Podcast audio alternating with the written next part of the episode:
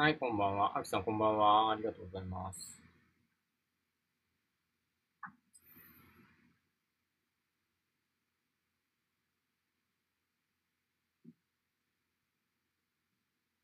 さあ、こんばんは。木曜恒例の走り語りやっていきたいと思います。えー、本日は、まあ、ツールドフランス直前ということで、えー、大切なお知らせを皆さんにしたいなと思っています。まあ、あのツール・ド・フランスに向けてどういうことをしようかなっていうのをお話ししたいなと思っているという感じですね。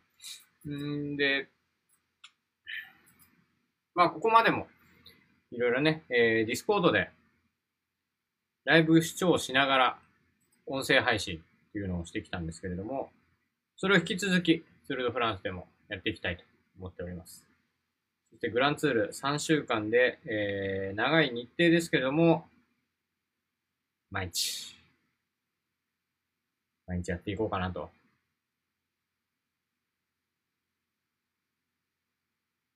まあ、そのディスコード視聴に関してのお話をしていければなと思っています。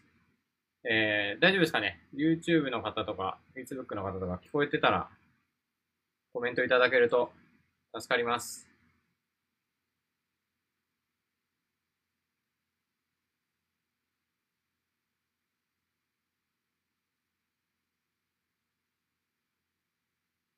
はい。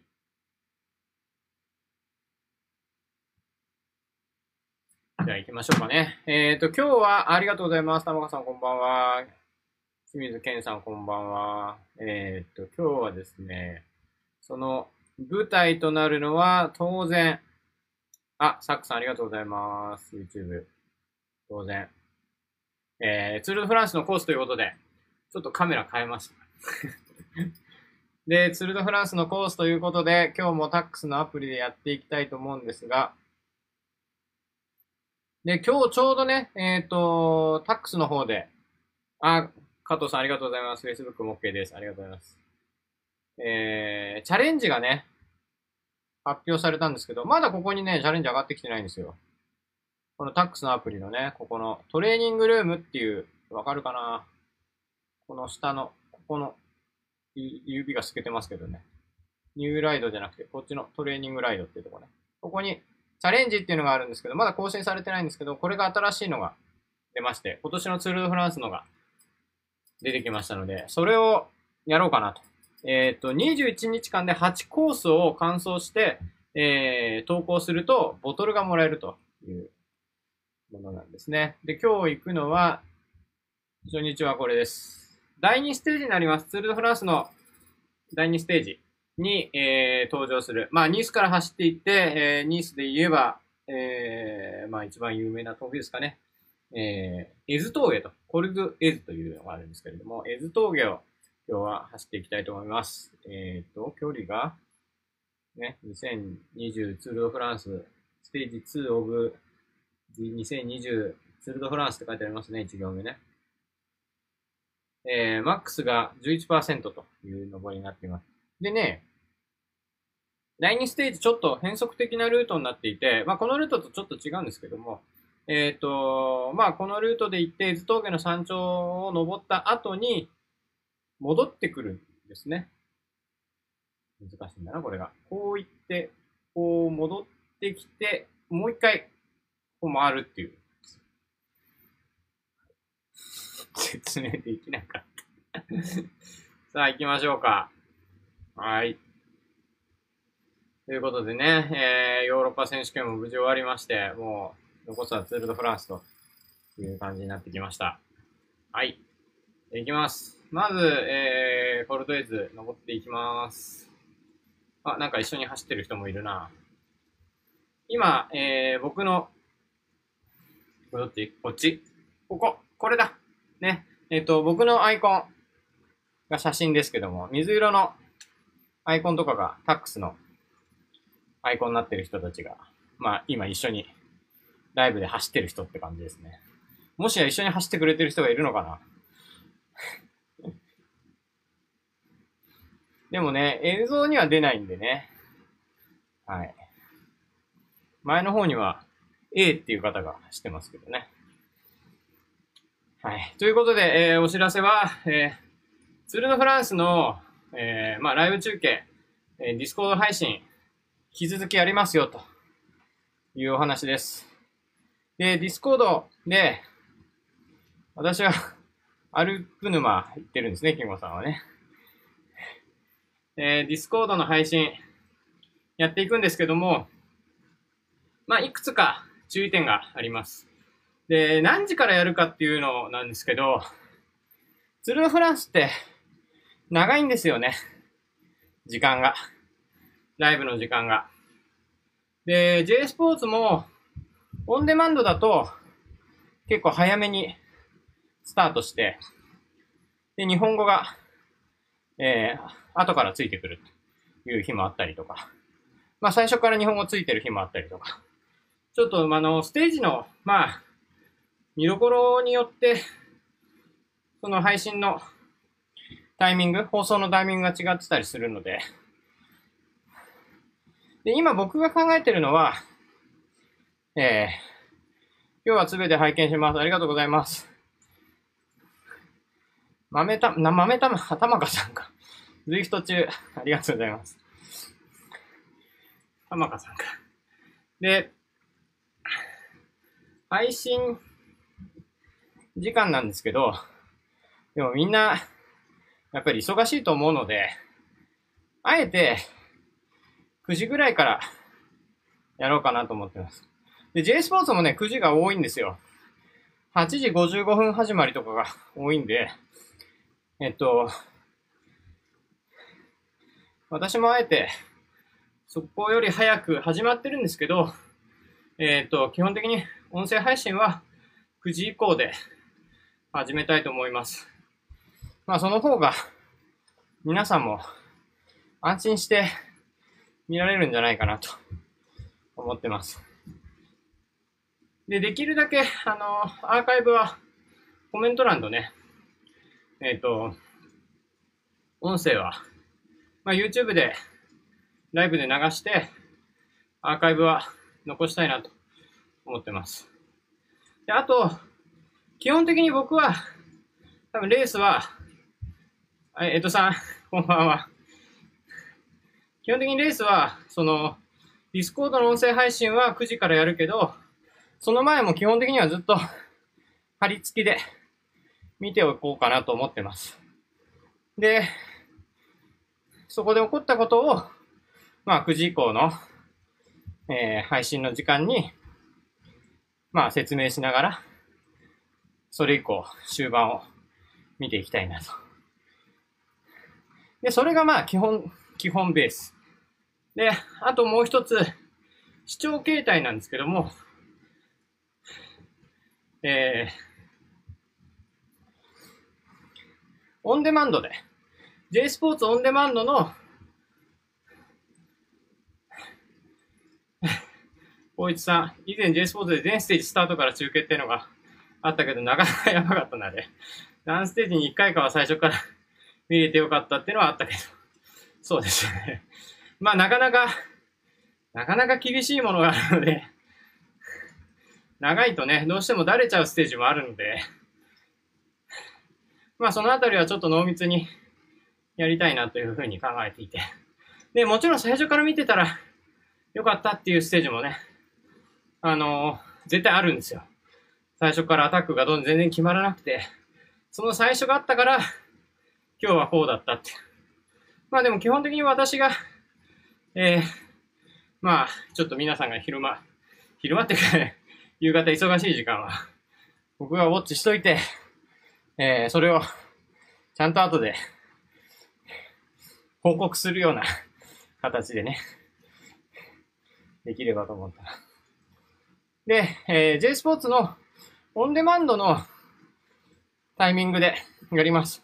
だから、テレビで見てる方は、まあ BS ですね。BS で見てる方はちょっと遅延がどうしても発生すると思うんですけども、そこはご了承いただいて、えー、ちょっと1分2分下手すると2分遅い時もあるんですけど、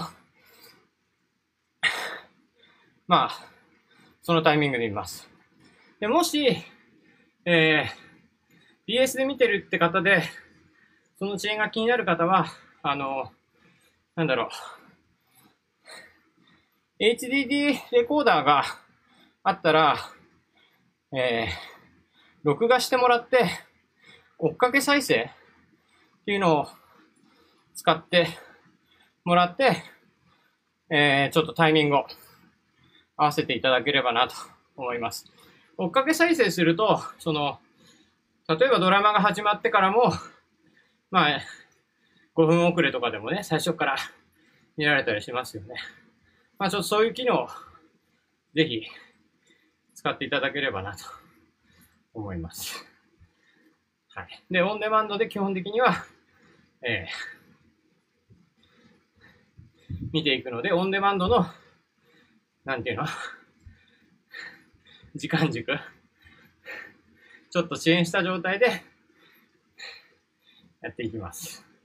だからツイッターとかで見てるともしかしたらちょっと遅いかもしれないけれども、まあツイッターの情報1分2分ぐらいだったらちょうどいい、ちょうどいい感じで 前情報としてもらえるのかなっていう感じなんで、はい。で、ディスコードのコメント欄はいつもの通り開放しますので、みんなたくさんね、コメントを書いていただければと思います。よいしょ。さあ、今、ニースから伊豆峠に向かって走っています。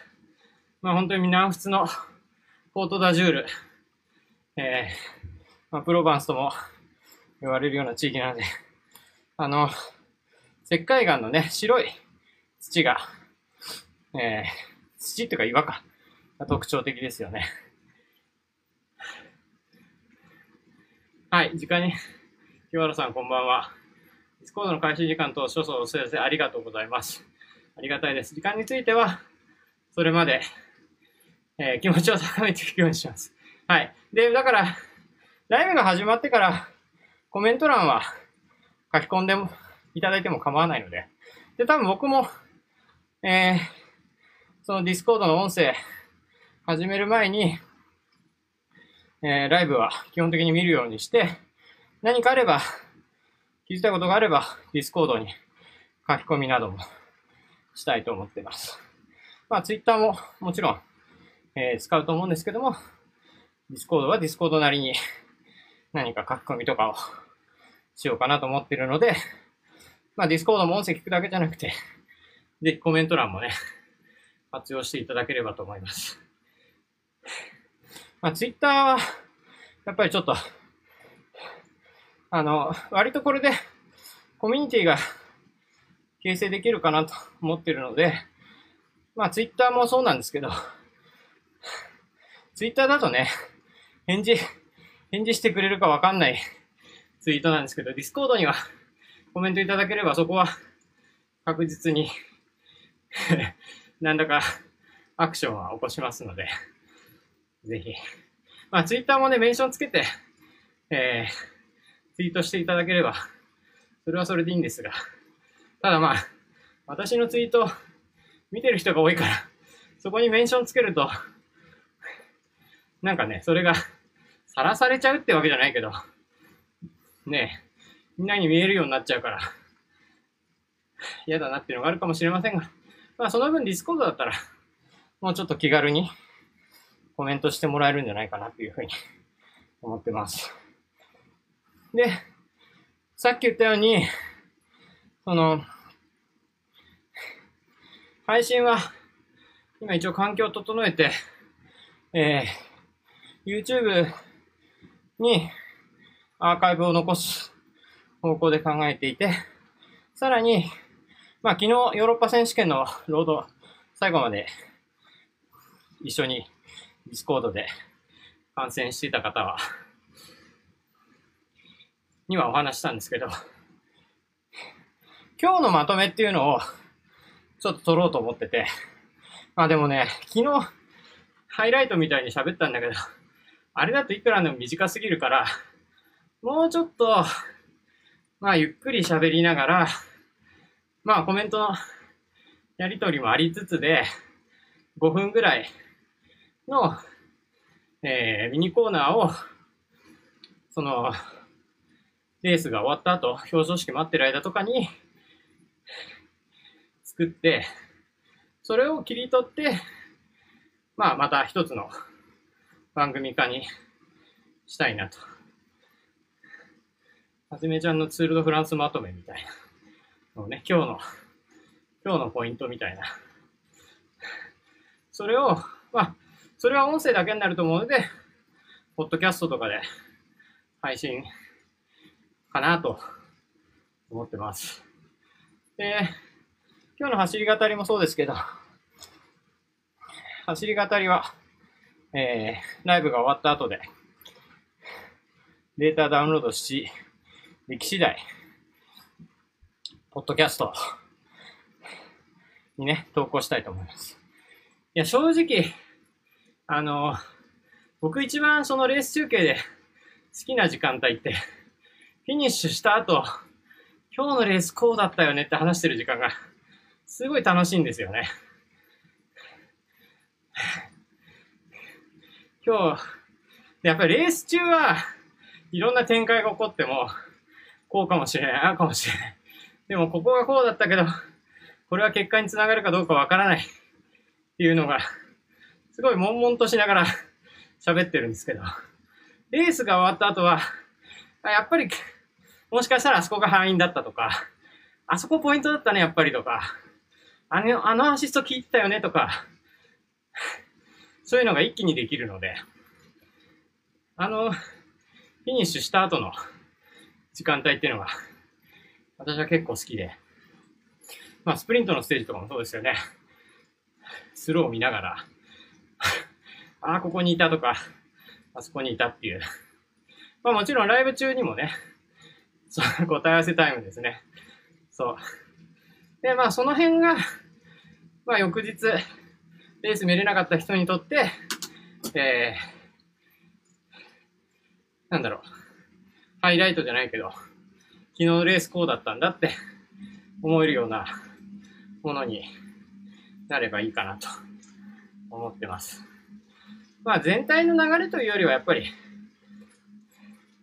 今日のレースのポイントってここだったよね、みたいな。で、明日以降、ここ期待ですよね、みたいな話が、まあ、ディスコードを聞いてる皆さんと一緒に。できて、まあ楽しくできて、それをね、えー、切り取ってポッドキャストで、まあ、ライブ見れなかった人とか、忙しい人に聞いてもらって、ライブ見れるタイミング、それこそね、終盤の超級山岳の前までには、それまでのストーリーを、そのポッドキャストを聞いてたら終えましたみたいな感じにできたらいいなっていうのが、まあ、目標ですね。まあ文字はね、いっぱいあるんで、その僕なりのエースの見方っていうのをお届けできればと思ってます。で、もちろんね、J スポーツでも日本語でコメンタリーがついてるので、まあ、J スポーツで見ていただくっていうので、全然構わないんですけど、まあ、J スポーツじゃちょっと物足りないと。もうちょっとレースにがっつり寄った話をずっとしたいっていうようなね、方向けのおそらく配信になるかと思いますけど。まあ、あとは、その、なんだろう、レースの初心者で、まあ、なんかお祭りだけじゃなくて、本当にレースってどういうことが起こってるんだろうっていうことを知りたい人にも、まあわかりやすい配信になればなというふうに思ってますね。よいしょ。ここちょっときついですね、勾配がね。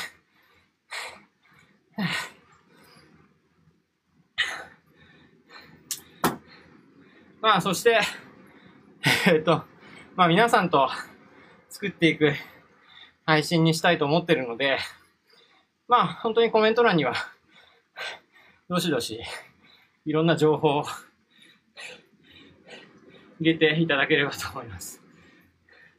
で、今までもね、結構話をしてきてるけど、やっぱり自転車のロードレースって、チームも選手も多いので、その、すべての選手に対して、かなり深い深度で、情報を収集するっていうのは、ほぼ現実的じゃないんですよね。覚えられないし、で、基本的には、まあ、主要な情報っていうのは、しっかり抑えるんですけど、や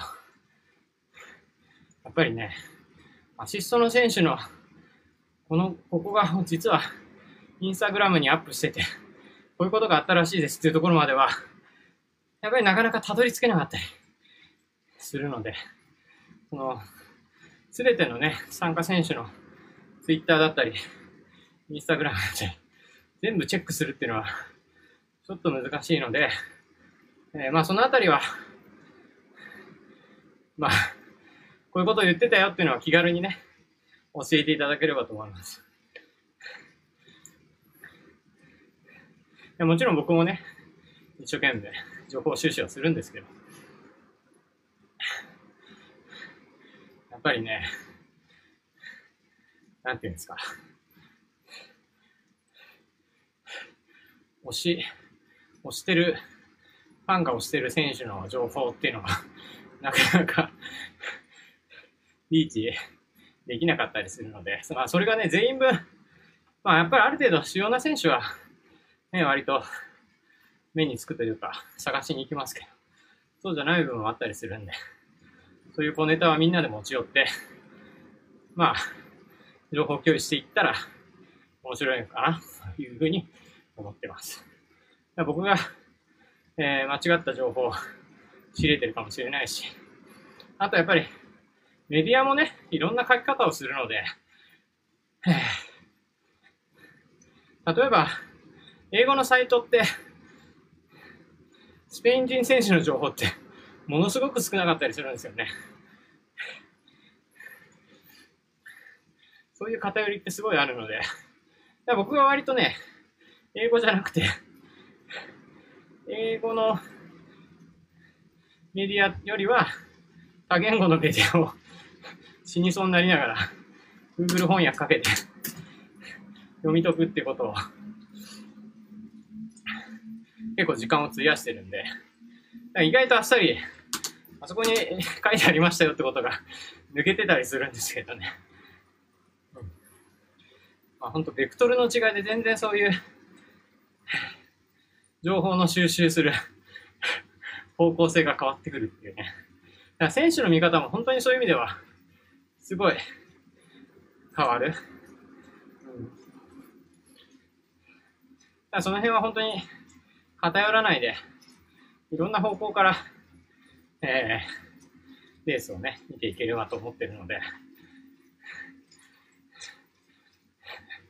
だから、はじめちゃんあの選手のこと嫌いだから絶対喋んないよねとかそういうふうにならないようにしたいなと思います。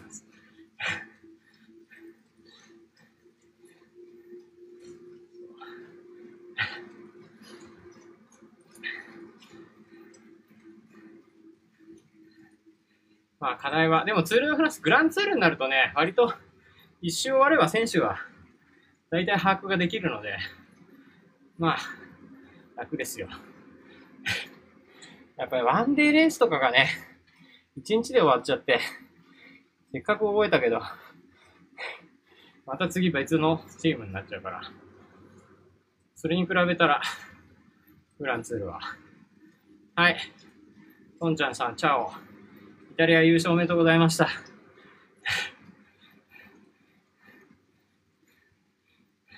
あと、英語に限らずだけど、向こうのメディアはゴシップ好き。そうですね。まあでもメディアは基本的にゴシップ好きですよね。やっぱり購買とか、数字が稼げればいいっていうようなものだと思うので。まあでもゴシップにそんなに惑わされずになんか、レースを普通に 見ていって、こんなゴシップありますね、みたいな感じが、スタンスとしては面白いのかなというふうに僕は思ってますけどね。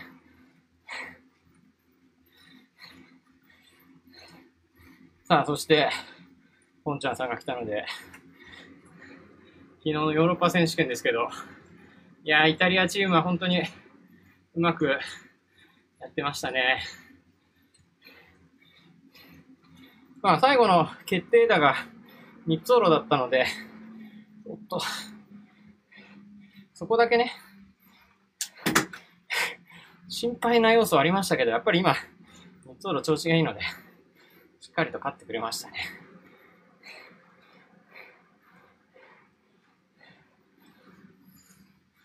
結構長いんですね。コルドエーズ。でもこの第2ステージなんですけど、このコルドエーズ登る前に1級を2つ登ってからここ来るんですね。で、その後ここの登りの 途中まで、さっきのところかな、もうちょっと上かな、まで行ったら、右折して、で、そこにあの、去年ぐらいから始まったのボーナスポイントが、ボーナスタイムス山岳ポイントみたいなのがつきますね。でも第2ステージだけそのボーナスタイムのところには山岳ポイントがないのかな。ね、山岳ポイントにボーナスタイムをつけるっていう、面白いことをやってきましたよね。8秒、8秒、8秒、5秒、3秒でしたっけ？忘れちゃった。イタリアが一つにまとまる日が来る。いや、イタリアは本当にまとまってましたね。ヨーロッパ選手権の話に戻りますけど。まあ本当マチューを警戒してるっていうのは、ね、誰、どこのチームやってたんですけど、イタリアはそこに3人でマーク行きましたよね。バレディーニと、トレンティンと、ブリッシー。で、その3人いれば、マチューにワンチャン勝てるっていうような布陣だったんで、3人もいましたからね。で、かたや、えっ、と、フランスは骨フロアだけしか対応できないので、まあ、あれ逃げが決まったとしても、ちょっとやっぱフランス不利で、まあ、集団が追走する形になって、まあ、デマールのためにフランスが集団を引くと。で、イタリアは前3人。でもイタリアは、後ろのそのデマールの集団に、ニッツォロとチモライを、しれーっと温存させてたっていうね。もう、2面待ちみたいなイタリア先行してて。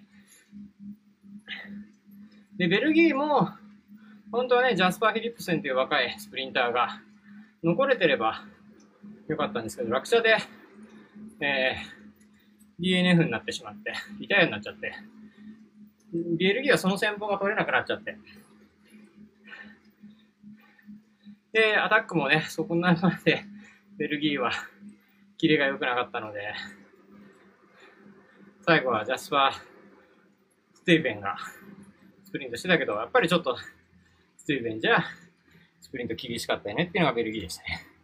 で、オランダはスプリンターがいなかったので、もう、マチューが自分で、えー、アタックして逃げるか、逃げられなかったら、スプリントみたいな感じでしたよね。うん、で、まあ、オランダはね、そのマチューの、えー、逃げるんなら逃げる、スプリントならスプリントっていうのを両方サポートするような形でしたけど。はい。ここがね、あれですね。えっ、ー、と、第2ステージ、2回ここ登ってくるんですけど、左に行くと、左、こっち。こっちに行くとエズの山頂。で、右に下がっていくと、えー、第2ステージ2回目ですね。2回目ここ登ってきたときは、エズの山頂行かないで、右に曲がって、下っていきます。で、ここに、あの、山岳、山岳ボーナスタイムが、設定が、最初かな？第2ステージ。第1ステージにはないので、最初の山岳ボーナスタイムが設定されているところですね。今走ったところは2回登ります。僕はこの後、エズの山頂に向けて登っていきます。えー、前半にベテラン使って途中から売り師等々が出てきて、あの作戦、まあ、トレンティンが考えたのかな。どうでしょうね。カッサーニ監督ですよね、今。うん。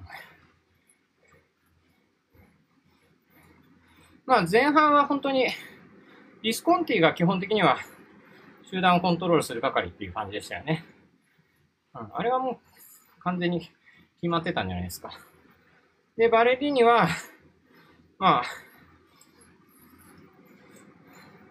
えー、アシストとして前にも行くし、最後ね、集団で、牽引もするしっていう役目。で、チモライとニッツォロは本当。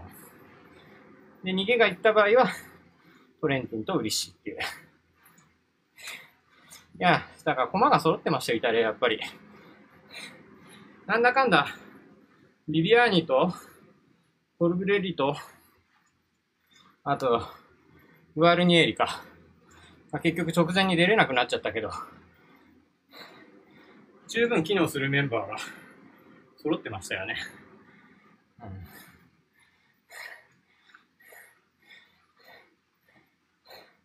まあ来年は、ね、え、コロナではない環境で、ツール直前じゃない状態で、またね、ヨーロッパ選手権も、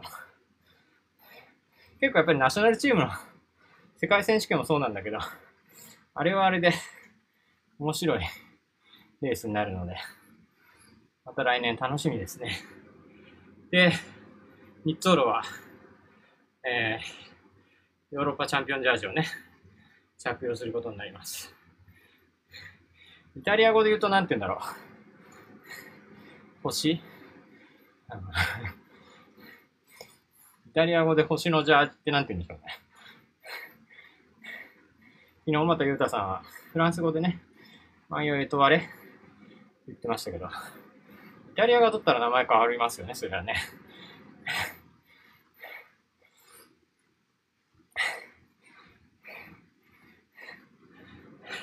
まあでも、アルカンシェルはフランス語のまんまか。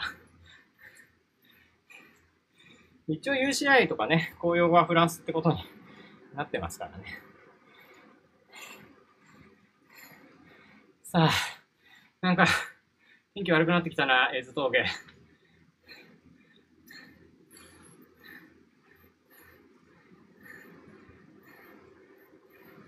そういえば、今日、ベルナルが、誰か、サムライプラスをどこかで手に入れられるかって知ってる？ってつぶやいたんですよ。サムライプラスって何なのかご存知ないです？何でしょう？ゲームじゃないんですか？ツールが始めるタイミングで欲しいっていうのは、なんだろうと思って。なんだろう、なんかゲームなんか、ヨーロッパでなんか日本の侍のゲーム出てましたよね。ついこの間。あれじゃないのか。な？詳しいこと僕も知らないですけど。ああ、バリアステルラっていうのか。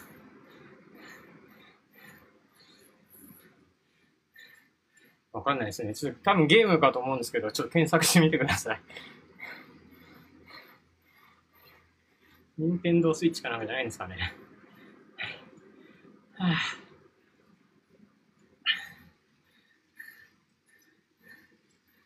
で今日は、えー、夜は、もうツール・ド・フランスのチームプレゼンテーションがね、始まりますね。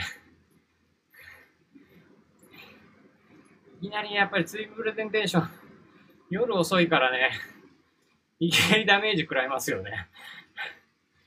日本時間1時、夜中の1時から始まって、あ、そうそう、ゴースト・オブ・ツシマっていうのが最近ありましたよね。世界的に出た日本の侍のゲーム。でも全然違うね。侍プラスって名前じゃないもんね。なんでしょうね、サムライプラスって。タッチさん、楽しみで眠れません。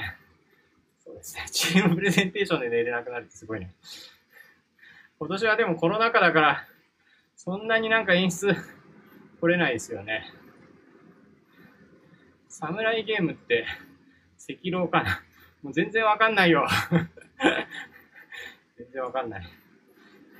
でもベルナルがそうやって言ってるんだからなんかね、どんなもんなんでしょうね。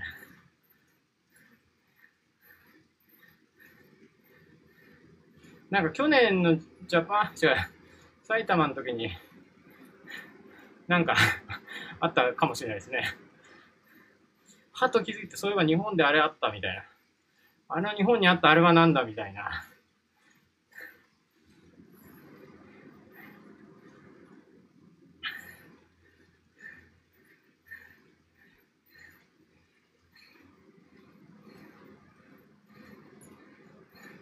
ちょっと終わったら調べてみたいと思います。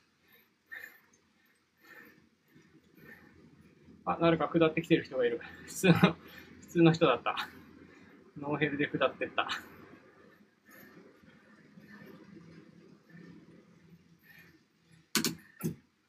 で、チームプレゼンテーションなんですが、多分夜中起きてると思うので、あまり期待しないで いただければディスコードつないでもぞもぞし、もぞもぞはしようかなと思います。ただ、あまり期待しないでくださいね。眠気覚ましぐらいの、にもなるかどうかわかんないですけど、うとうとしながらやってるかもしれないんですけど、まあでもせっかく見るんだったら なんか繋いでおきましょうか。ね。その代わりあんまり期待しないでくださいね。そんなに喋んないかもしれないやらなければいけない作業が一個あるので、それをやりながら、中継を見ながら、コメント欄を読みつつ、中継見ようかな。タチさんは付き合ってくれるのかな？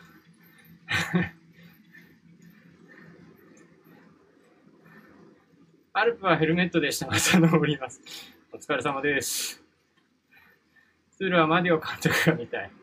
ねえ、マディオ監督ね。この間のフランス選手権もね、吠えてましたからね。F デジのね、フルパマ F デジの監督で。アルノ・デマールがね、えー、フランス選手権優勝しましたけど、それを チームバスで応援してる。もう、カメラもうついてますもんね、いつもね。マディオカメラみたいなね。もう来た来た来たみたいな感じで。あれのの、あれののって言ってましたね。アルノ・デマールはののっていうらしいですね。だから、あれが池で、ののって。あれのの、あれののって。ほんと感情が爆発する監督。でも去年ね、ピノーが溶けちゃって、リタイアした時の後の、ちょっとフランス語だから何言ってるか分かんなかったけど、ピノーと二人の、なんかピノーが泣きながら、それを励ますマディオ監督みたいなのもいい光景でしたね。今年はどうなるんでしょうね。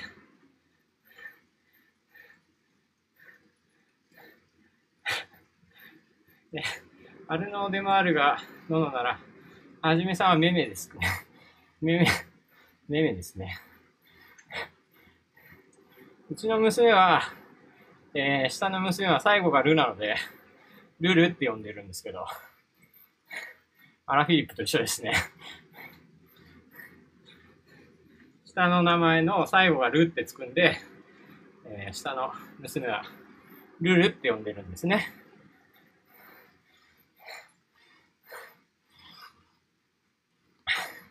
私はメメですね。メメ。なんか、怒られてるみたいですね。ダメメメみたいな。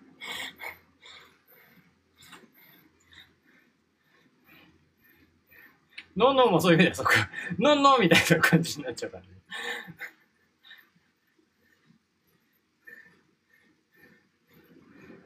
さあ、まもなくコールドレーズ山頂。ルルはね、いいですよね。まあ、あの、知り合いの、知り合いがそうやって娘のことを呼んでたので、うちも使わせてもらおうということで、そういう呼び方になったんですけど、まあ、フランスっぽいっちゃフランスっぽいのか。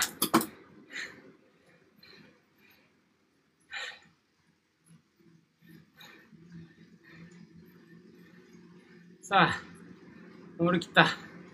えー、っと、フォルデーザー3級だったかな。この第2ステージは1級を2つ登って、このコルデイズを登って、で、ぐるっと回ってさっき言ってた分岐のところまで、もう一回登って、フィニッシュ点のニースまで行くというステージですね。だから、第1ステージは多分スプリントになるけど、第2ステージいきなり、スプリンターがだいぶ足を削られるステージになりそうで、いきなり総合が動きそうですね。スプリンターの前を上のは本当に初日だけなのかな。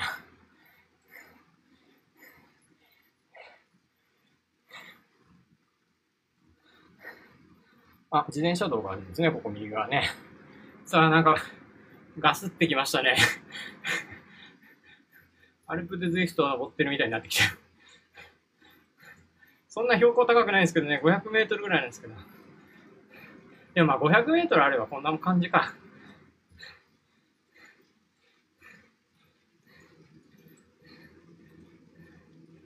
さあ、あとはニュースといえば、あドゥクニンククイックステップはあれですね、スティバールが、なんか、膝があんまり良くないみたいで、えー、レミ・カバニャに選手変更ということでしたね。ってことは、ピノは、ボボ、フランスなんですよ。まあね、ニックネームは確実にそこ取らなくてもいいわけだから。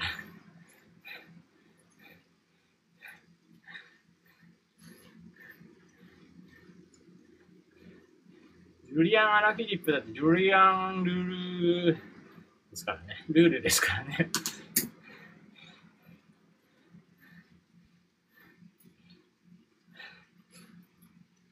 で、えっ、と、何の話だっけ？ああ、レミ・カバーニャね。えー、フランスのナショナル選手権個人タイムトライアルチャンピオンになったクレルモン・フェランの TJB が初出場ということみたいで、きっと嬉しいでしょうね。まあ、クレルモン・フェランの TJB っていう相性結構面白いですよね。その、クレルモン・フェランってあの中央3階の当にフランスの真ん中辺にある、まあ、大きな都市なんですけど、TJB が通ってないんですよね。だからそれも含めての多分、フレルモンフェラーの TJB なんでしょうね。フレルモンフェラーには TJB 来てないだろうって言われたら、うちにはレミ・カバニャがいるみたいな。カバニャがいるみたいな。レミがいるんだ、うちにはみたいな。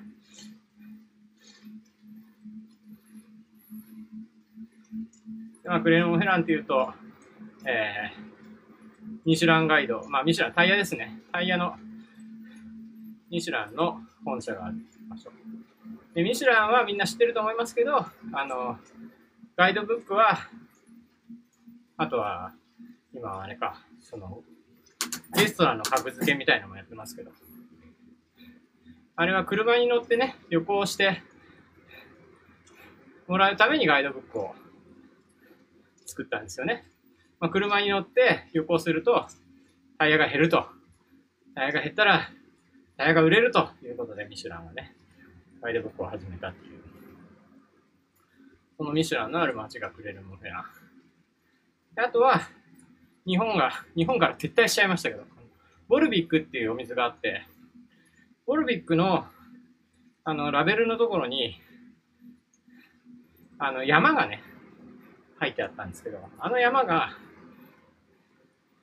フィールドドームって言うんですけど、フィールドドームっていう山がクレレモフェランの15キロぐらい北側に山があって、そこでボルビックが取れてるんですね。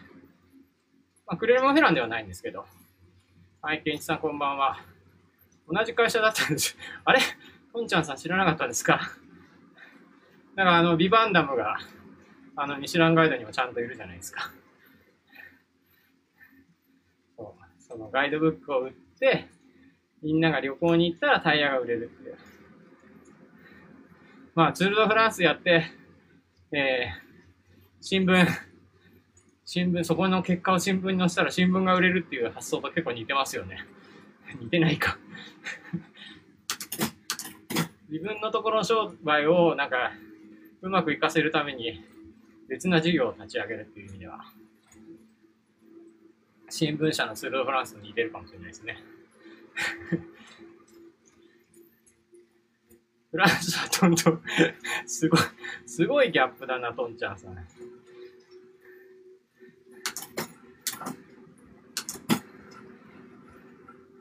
さあ、下りに入ってきましたが、まだあと、何キロ ?5 キロありますね。やっぱり15キロぐらいで1時間かかんのね、山登ると。ちょっと下っていきたいと思います。で、途中、この途中、右に曲がってツール・ド・フランスの第2ステージはね、周回するんですけど、今日はそこを直線する形になってます。ちょっと止まるかもしれないけど、回ってみようか。こんな感じでね。このタックスのアプリはこのね、地図が見れるっていうのも面白いんですよね。ニースの街がこっちですね。ニースの街がこっちね。で、エズ峠っていうのは、こっち。あ、エズ峠が終わった。クレモフェラの TJB、静岡のリニアみたいな、静岡から PTA 本社が出たら 進呈するしかない。ああ。佐野純也が静岡のリニアっていう名前でいいんじゃないですか油売るためにランプ配ったのと一緒です。そうですね。もう佐野純也はいいんじゃないですか。静岡のリニアで。静岡のリニア新幹線でいいんじゃないですか。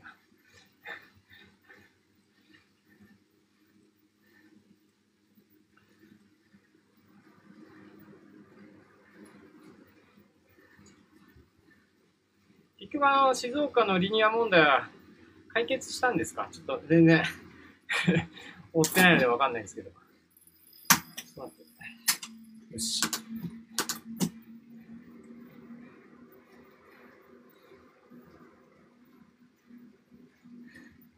インザスカイ。静岡のリニアインザスカイ。解決しないでしょうね。解決しないんだ。困ったもんですね。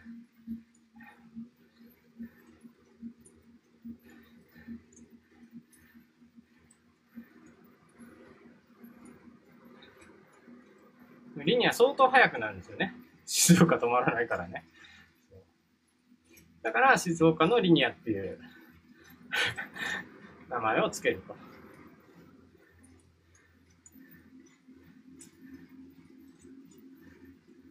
まあでも、まあ、新幹線とか通ってないとこいっぱいありますけどね。四国の新幹線みたいな。四国出身の選手に四国の新幹線っていう感じですかね。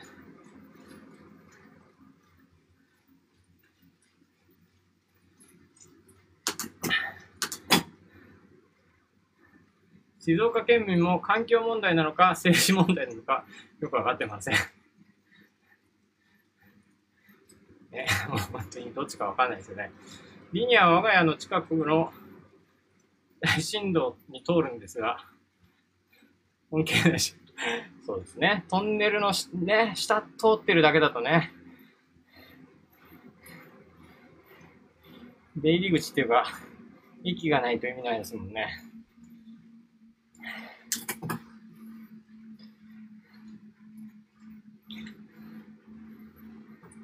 僕はね、今東京にいるんですけど、まあ実家が茅ヶ崎じゃないですか。茅ヶ崎から新幹線乗るときは悩むんですよ。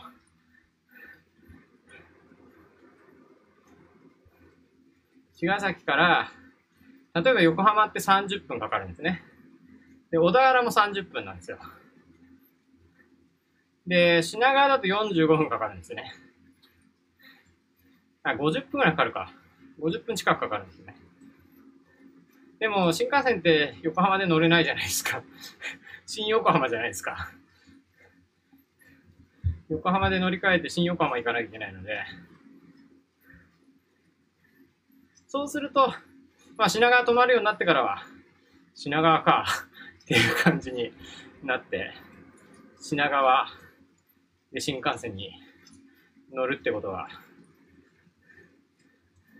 多くなりましたね。言ってまあ茅ヶ崎から僕が移動することは今ほとんどないんですけど、例えばあの、文幸選手と関西行くときに待ち合わせするのは品川駅みたいな。ちょっと出てきて新横浜じゃなくて品川出た方が楽じゃないって。乗り換えないしって。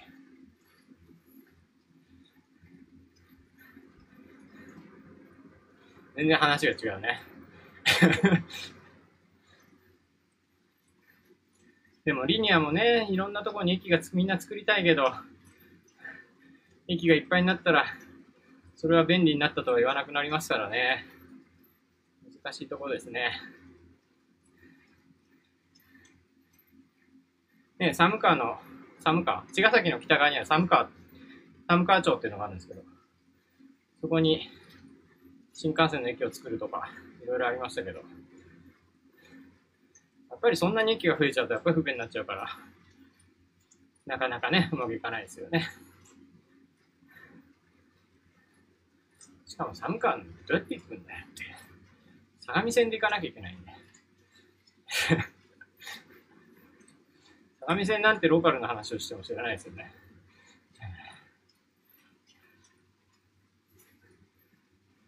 さあ、それで、あの、この、今ね、伊豆峠を走ってますけど、タックスのチャレンジ、妹が相模線線に住んで、ご苦労様です。相模線はやっぱりね、単線なんで、ものすごく時間がかかるんですね。いちいち駅で、あの、すれ違わなきゃいけないから。新横浜の方がシウマイ弁当の放送が解説になるので そうなんだ。違うんだ。知らなかった。えー、紙じゃなかったら何なんですか？え、普通紙じゃないんですか？なんかイメージ紙ですけど。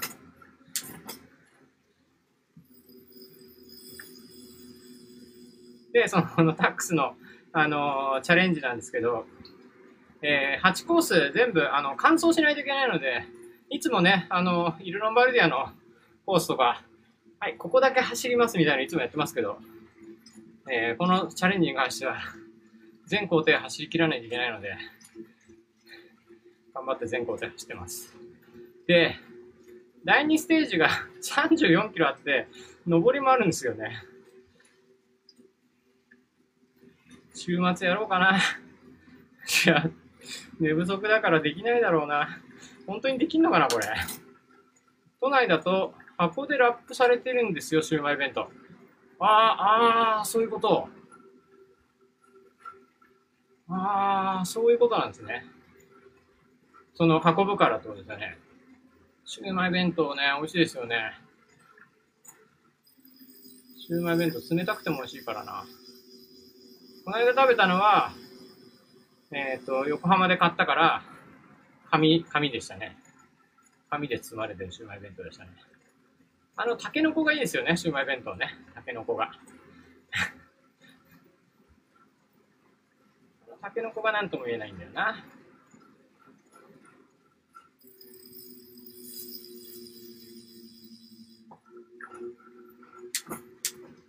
あとはひょうちゃんですよね。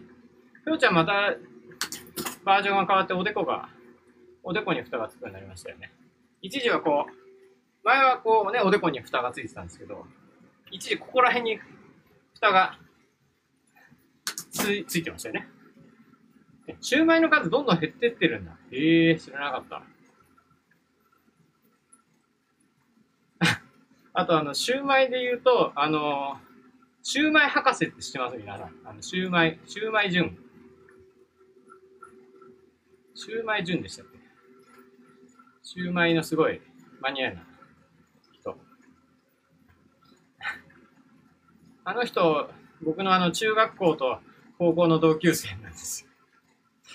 今あまり交流はないんですけど、中学校とか同じ部活で走ってました。陸上部でね。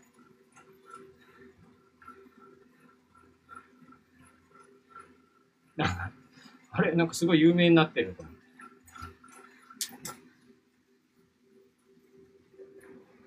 どうでもいいですけど、ロードレースと鉄道ってあんまり絡まない関係ですね。大昔のチートぐらいかな。ああ、その新幹線ネタですか。ああ、違う。TJB ネタか。そうですね。まあ、踏切で失格になったりとか 踏切のルールが難しいとか、そういう話ですかね。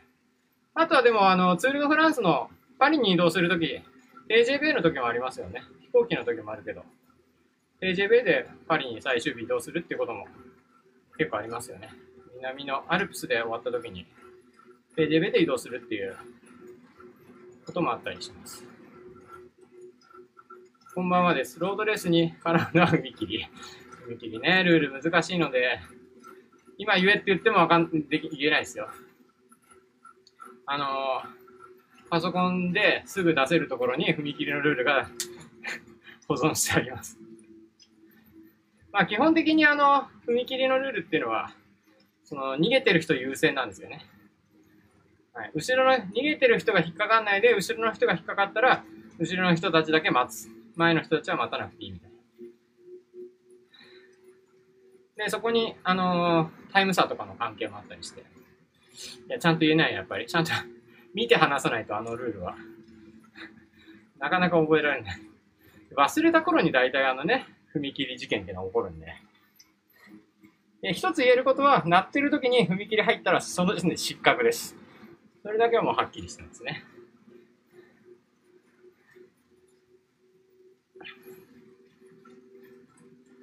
さあ、なんだかんだ、もうちょっと早く終わるかなと思ったけど、1時間ぐらいかかっちゃった。いやいや、まあ今日はお知らせということで、えー、まあ最初にね、お話ししましたけど、ツールドフランス期間中、毎日ディスコード配信やるよということですね。あとは、えー、本日のまとめっていうのを、レース終わった後に、みんなと、えー、作って、それを、えー、ポッドキャストで、まあ、翌日、翌朝、見られなかった人たちに聞いてもらうっていうことをやりたいなというふうに思っています。であと最後なんですけど、えー、なんだろう。まあ、応援していただいている方々に、さらに、まあ、応援してくださいっていうのもあれなんですけれども、えー、活動、活動を応援していただくために、あの、私がやってるオンラインショップのベラブで、えー、ショッピングをいただいたりとか、あとちょっと、えっ、ー、と、募金システムみたいなものも作りたいなと思ってますので、投げ銭的システムみたいな感じですね。そういうのも作っていきたいと思ってますので、ぜひそういう活動支援みたいなものを皆さんにお願いしたいなというふうに思っています。何卒よろしくお願いします。まあ頑張ってね、これからも、えー、ロードレース .jp なり、Twitter なりね、えー、そして走り語り、ディスコード配信やっていこうと思いますので、ぜひご支援いただければと思います。私が出たトライアスロンの踏切は一時停止しないと、まあそうですね。トライアスロンだと交通ルール守んないといけないから一時停止はしないといけないね。リレーでバイクパートだけです。ああ、そうです。バイクパートだけ？そはあ、そっか。歩いてる人は踏切の一時停止っていうのは関係ないですもんね。車両だから自転車は。踏切一時停止しないと、それは交通違反ですから、失格になりますね。はい、玉川さんありがとうございます。はい、ということで、えー、今日の走り語りは、こんな感じで終わりにしたいなと思います。いやー、伊豆峠走ってきました。えー、ツル・ド・フランスの第2ステージの、えー、峠ですね。ニースから走っていく伊豆峠。まあ途中、曲がって2回走りますので、ぜひ第2ステージ見るときは、今日の、なん あの、オランダ選手権の時に比べたら参考になるものは何もないと思うんですけども、ぜひ参考にしていただければと思います。で、今日の夜の、えー、チームプレゼンテーション、ツール・フランスのチームプレゼンテーションも、えー、半分寝ながらディスコードで 見ていきたいと思います。まあ、あのー、時間がある方は、あのー、ディスコードもつなぎながらていただいて、あ、はじめちゃん寝たな、みたいな感じで、その辺はちょっと楽しんで、期待しないで楽しんでいただければなと思います。で、あとは、えっと、このジャージね、えまだ在庫あるみたいなので、えビオレーサーの、えアズワンプロジェクトというね、えコロナ禍において、えこのビオレーサーを使っているプランノートさんが、まあ、チャリティー活動したジャージで、背中には、なんか協賛、協賛というかね、チャリティーに協力した会社、見えました。ロゴがいっぱい入ってます。えっと、うちのオンラインショップのベラブも、えー、掲載してもらってます。で、まだ、あのー、ビオレーサーのオンラインショップで購入できるみたいなので、もし興味がある方は見ていただければと思います。あとは、あとそうだ、クランノートさんは、あのー、フランダースクラシックでね、おなじみのクル、クラ、クワルモントビール、オーデクワルモントのクワルモントの町で作ってるビールを日本で限定販売するらしいので、ぜひ。なんか、し、近々告知があるらしいので、で、日本なかなか、えー、入ってこないビールですので、ぜひぜひよろしくお願いします。小学ですが投げ銭しますのでよろしく、ありがとうございます。ロードレース一緒に観戦できる環境を作っていただいて、ありがとうございます。一人で見ると全然違うので、楽しみです。ありがとうございます。スルーハウス独自実況解説。はい、楽しみ。ありがとうございます。はい、バイク乗りたいです。えツール楽しみです。体がビューンと向かしてきたので、暁ジャージでバイク乗りたいです。ぜひ、はい。録画して明日見るチームプレゼン。ポッドキャスト出すチームプレゼン。いや、あ、ごめんなさい。今日の夜のポッドキャストはね、しない。今日の夜は多分ね、あんまり喋らないかもしれないんで。なんか喋ってたらやろうかな。でもまあちょっと録音しないかもしれないですね。まあちょっとそれは、あの、見てる人たちだけでお楽しみということで。みんな顔買ってみんなで飲みましょう。ね、クアロモントビール、ぜひ飲みたい。で、だから告知があったらすぐ皆さんあれですよ。購入してくださいね。